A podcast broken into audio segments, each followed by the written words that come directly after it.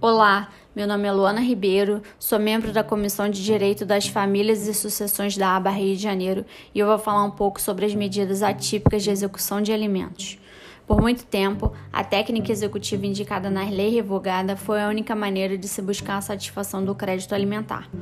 Nessa dinâmica processual, foi sendo observado ao longo do tempo que, embora a parte exequente obtivesse declaração do direito, a sua efetiva satisfação não era concretizada, ou seja, o exequente não recebia o valor fixado em decisão judicial. Esse engessamento das técnicas executivas deixava evidente a inversão de valores, de forma que a antiga legislação, na prática, acabava por proteger mais o devedor de alimentos do que o credor, o qual muitas vezes não obtinha êxito nas execuções.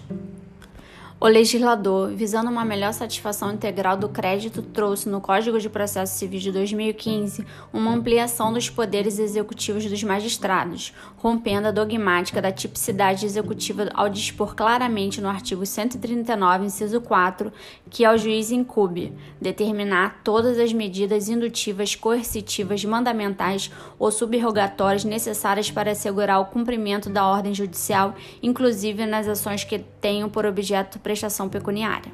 Com a inovação trazida pelo mencionado artigo, doutrina e jurisprudência vem crescentemente aceitando o uso de meios atípicos de execução de crédito alimentar de forma subsidiária e até mesmo, em alguns casos, de forma acumulada com os meios típicos, sendo uma maneira alternativa de coerção para pagamento dos alimentos atrasados. Logo, com o afrouxamento das possibilidades de execução, podemos citar como exemplo de aplicação de medidas atípicas em face do devedor de alimentos a suspensão da CNH, bloqueio do cartão de crédito, retenção do passaporte, cancelamento de Netflix, dentre outros meios.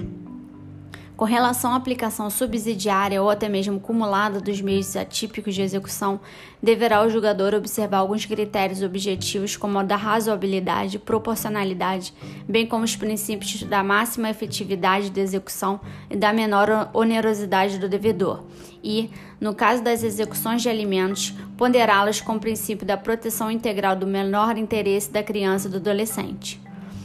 Nesse sentido, evidenciada a frustração da satisfação da dívida pelos meios tradicionais, até mesmo quando a prisão civil não se manifesta efetiva, não se mostra excessiva, sendo razoável proporcional à aplicação das medidas atípicas. Além disso, cabe ressaltar que, levando em consideração que não existe um rol taxativo referente às quais medidas atípicas podem ser aplicadas, caberá ao juiz analisar qual medida será mais eficiente ao caso concreto, com o objetivo de pressionar o devedor a efetuar o cumprimento da obrigação.